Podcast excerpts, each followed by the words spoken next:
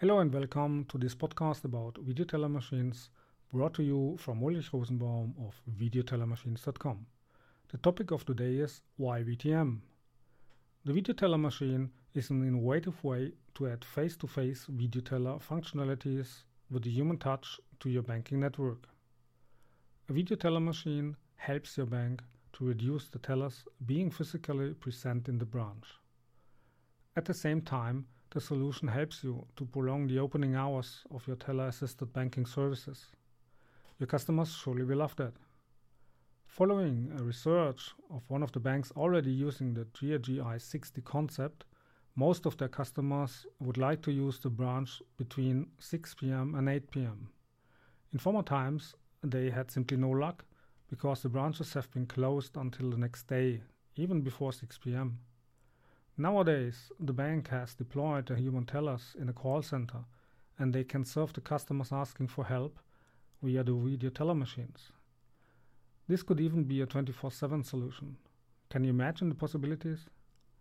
Another very positive feedback received is the result of a customer satisfaction survey conducted by one of our bank customers to find out if the end users like the video teller machines. The result of the survey has been 8.8 of 10 possible points. This high score is speaking for itself. Due to the centralized call center system architecture, you can offer numerous cross-selling functions to the customer. Imagine the situation that the customer of your bank asks in a branch for some health insurance package you are selling. Unfortunately, you do not have an insurance specialist in that special branch. The customer would walk away Maybe he would go to another branch after having arranged the appointment. All in all, this scenario would not be very convenient for your customer. In the worst case, he would buy an insurance from one of your competitors. Using a video teller machine, you would have been able to switch the request of your customer to an insurance specialist just by forwarding the video call to him or to add him to the existing call. The beauty of the system is that you can serve a multitude of customer requests at the video teller machine because your specialists can be added to the conversation. No need to have the precious and expensive experts physically being present in all of your branches to be able to fully satisfy your customers' requests. Another huge advantage is that the fast and easy deployment of video teller machines. They are, of course, less expensive than a classical brick and mortar branch. There are places in the world where renting space is very expensive. Think about Hong Kong, Singapore, for example, or the Principality of Monaco. Reducing the monthly cost is an important factor in your TCO, total cost of ownership calculation. But not only less rental cost is also less cost per transaction, less cost for electricity, staff, branch decoration. Think about it. Another field of excellence for this solution is the need of retail bank branch transformation.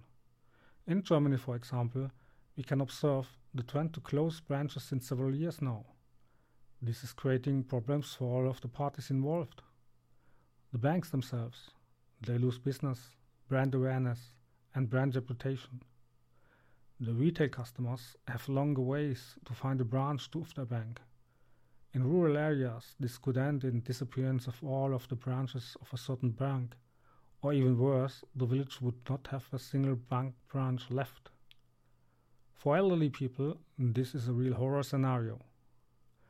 Business banking customers experience a harder and more complicated way to get fresh money for their businesses. This is slowing down the local uh, economy.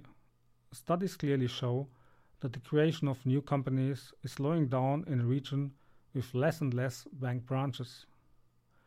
Bank employees are probably losing their jobs.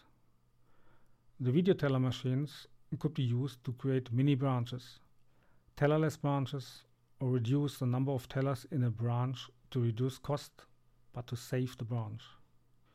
Smaller banks can use them to gain footprint in such rural areas to impose themselves against big players. Again, fast deployment, small budget. It is also interesting to use a mini branch to test the waters if the location is very good and the bank could transform the other way into a brick and mortar branch. As you can imagine, there are a lot of scenarios where it makes sense to use a fully equipped video teller machine. Ask us for more details by visiting http www.videotellermachines.com and fill in the contact form. Thank you very much for listening to this episode about video teller machines in your bank. This was Ulrich Rosenbaum speaking. Goodbye.